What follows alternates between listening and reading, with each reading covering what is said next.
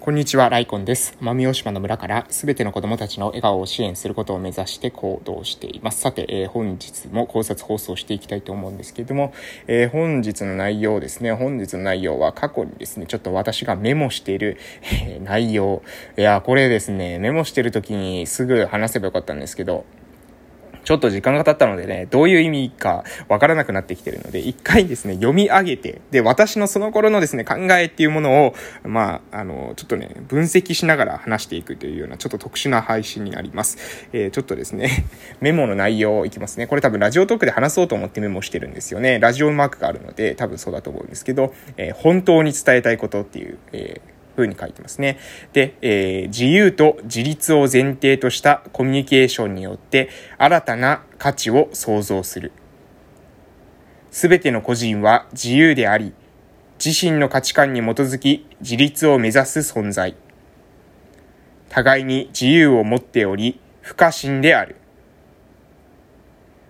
自立を妨げる条件を軽減するために、公は存在し、基本的には生存権を指す。国民が健康で文化的な最低限度の生活を営む権利。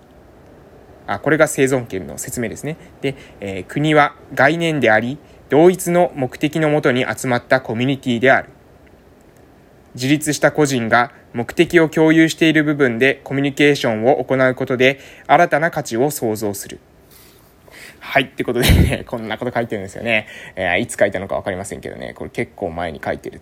内容だというふうに思われます。えー、本当に伝えたいこと。自由と自立を前提としたコミュニケーションによって新たな価値を創造するっていうことを伝えたいんだということを、なんかどこでですね、どこで思ったのかわかりませんけど、まあ私、過去の私が取っているということですね。で、えー、この自由と自立を前提としたコミュニケーションによって新たな価値を創造するっていうのがまあ結論です。で、それに対してのまあ説明という感じで多分書いてあるんだと思います。で、次の文が、えー、全ての個人は自由であり、自身の価値観に基づき自立を目指す存在である。互いに自由を持っており、不可侵である。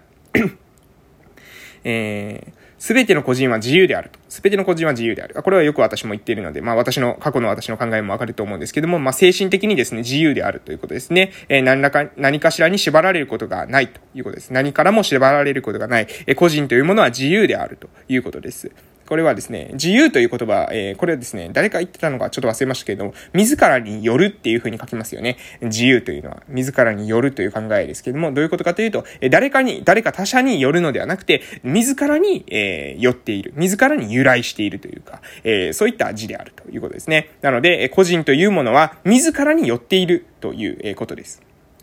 誰かに依存しているわけではないということですね。そして、えー、自身の価値観に基づき自立を目指す存在である。個人は自由であって、自由と自立はだから違うということですね。自由と自立っていうものは分けているということです。自らによっている存在で、で、自らによっている。で、その自らによっている自らというものは何かということが、えー、次に多分書いてるんですけども、これが自身の価値観と私は思っているということですね。で、私は、えー、自分の、自分自身の価値観に基づいて自立を目指す存在である。うん。で、この自立っていうことに対してですね、え説明が、えここではされてませんね。ただ、え自分自身に寄っていて、自由であって、で、え自分自身に寄っている私たちは、え私たちの価値観に基づいて自立を目指していくんだと。なので、自由と自立は違うというふうに、えー、ここで読み取れますけれども、えー、どういうふうに違うのかってことについては述べていないということです。で、えー、互いに自由を持っており、不可侵であるというふうに次に書いてます。これは、えお互いに自由を持っているんだと。お互いに自らによっているんだと。お互いに誰かに依存しているわけではないんだと。で、そこは不可侵。つまり、え犯すことができない、え領域であるということですね。まあ、これ課題の分離とかにも非常に近い考え方かなと思うんですけれども、相手の自由に、えー、私たちはですね、えー、踏み入ってはいけないということですね。相手も、私も、えー、お互いに自由を持っているというふうに考えるべきであると、私は過去言いたかったんじゃないかなと、えー、思っています。で、えー、その後に、えー、自立を妨げる条件を軽減するために、公は存在し、公っていうのはこれ公ですね。えー、公は存在し、基本的には、え、生存権を指す。え、要するに、えー、公というものが保障するこの自立を妨げる条件の軽減というものは、生存権を指していると私は考えているということです。え、どういうことかわかりますか？え、先ほど私、自由と自立が別というふうに、え、言ってましたよね。で、え、そのうちの今度自立の方に述べているわけですね。え、自立の方の説明を述べているわけです。自立を妨げる条件。これがある。自立を妨げる条件があるんだと。で、え、それを軽減するために、えー、公というものが存在するんだと。公というのはわかりますよね。えー、官と言ってもいいのかな。えー、まあ、行政と言っても、まあ、ニアリーイコールというか近いと思いますけれども、えー、そういった私たちが生み出した、えー、公これは、えー、自立を妨げる条件を軽減するために存在しているんだよと。いうことを言っています。で、その自立を妨げる条件を軽減する。これをですね、基本的には生存権がそれを指しているというふうに私は考えているということですね。で、その生存権というのは何かということが次に説明されているんですけども、それは国民が健康で文化的な最低限度の生活を営む権利、これが生存権の、えー、生存権はこれを指してますよね。国民が健康で文化的な最低限度の生活を営む権利が生存権であり、この生存権を、えー、なんていうかな？生存権を守ることを公がしており、で、その生存権を、えー、公が守る理由ですね。公、公が、えー、国民が健康的で文化的な最低限度の生活を営む権利を守る理由というのは、自立を妨げる、えー、条件であるからだと。えで、その自立を妨げる条件というものを軽減するために、え生存権を守る。え生存権を守る項が存在するんだと。そういうふうに、え私は考えていたということです。で、えー、その後に、国は概念であり、同一の目的のもとに集まったコミュニティであるというふうに書いてますけど、多分これはですね、え上で国民が健康で文化的な最低限度の生活を営む権利というふうに述べているので、え国民ということはその国の民ですよね。なので、え多分国の説明を私は過去述べたんじゃないかなと思います。え国は、え概念であり、え同一の目的のもとに集まったコミュニティであるということです。これ結結構ですね、何ですか？うん。まあ、今の考え方とはもしかしたら違うかもしれませんね。これは、えー、まあ、えー、ちょっと私の、まあ、過去の私の、えー、考えなのかもしれませんけども、えー、国というのは、えー、本当はこういうふうな定義ではないですよね。国というのは、まあ、土地があって、領土ですかね。領土があって、えー、国民がいて、そして、え主権がある。えこれが大体、え国の定義というか国の、え国が国と、え呼ばれるゆえんだと思いますけれども、領土があって、そして、え国民がいて、で、え主権がある。これが国だというふうに、え、今言われていると思うんですが、私はそう言ってないわけですね。国というのは概念であると。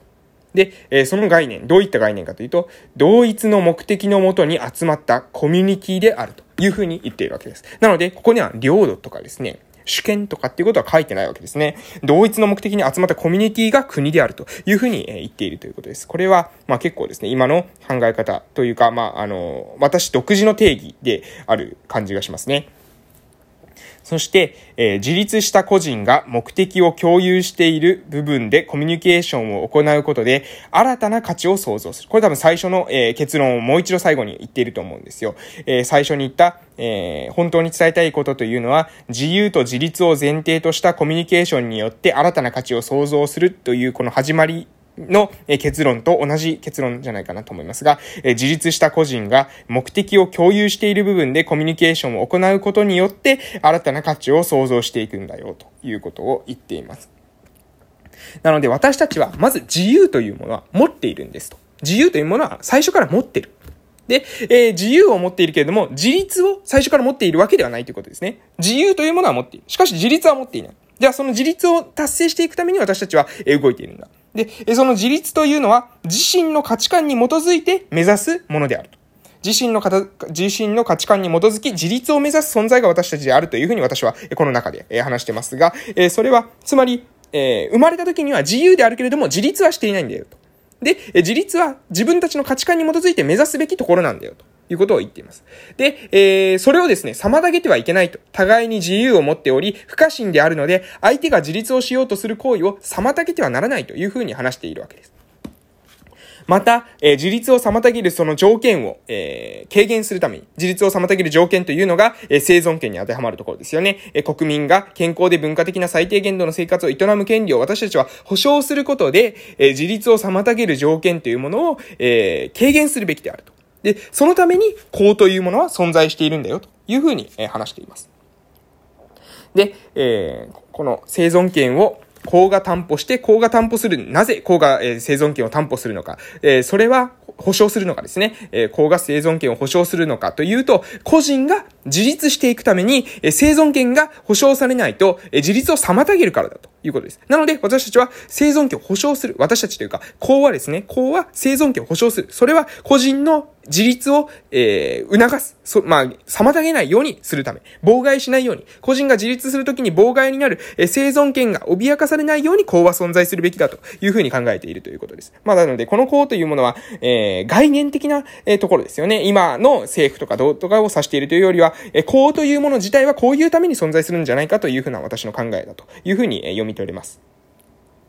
で、え国は概念であり、同一の目的のもとに集まったコミュニティである。ここもですね、先ほども言いましたが、これは今の定義とは違いますよね。え今の定義では、領土があって、国民がいて、主権がある。えまあ、そういう、何ですか、えルールが決まっている。法律とかルールが、え決まっている。え国民に影響を及ぼす力があるということですけれども、そうではない。私はそういうふうには述べていないということですね。国というのは概念であると。国というのは、まあ、概念というのは、これ要するに、何ですかね、えー、えー、競争であるというふうにも読み取りなる読み取れるのかもしれません。実体ではないと。実体、何か、え国というものがあるわけではなくて、国というみんなの中の、まあ、共同幻想というか、えイメージがあるであだけだと。で、その、えー、共同幻想というものは何かというと、え同一の目的であると。で、同一の目的に集まったコミュニティが国なんだよというふうに言っているというわけですね。そして最後にもう一度、え自立した個人が目的を共有している部分で、自立した個人が目的を共有している、重なっている部分で、コミュニケーションを行うことによって、新たな価値を創造するということを、えー、が私は、えーそれが大切だというふうに思っていたんじゃないかなと、えー、過去のメモを見て、え思う次第でございます。ということで、まあ、過去の私、えー、納得していただけたでしょうかということで、えー、終わらせていただきたいと思います。えそれではですね、本日も良い夜をお過ごしください。またお会いしましょう。失礼しました。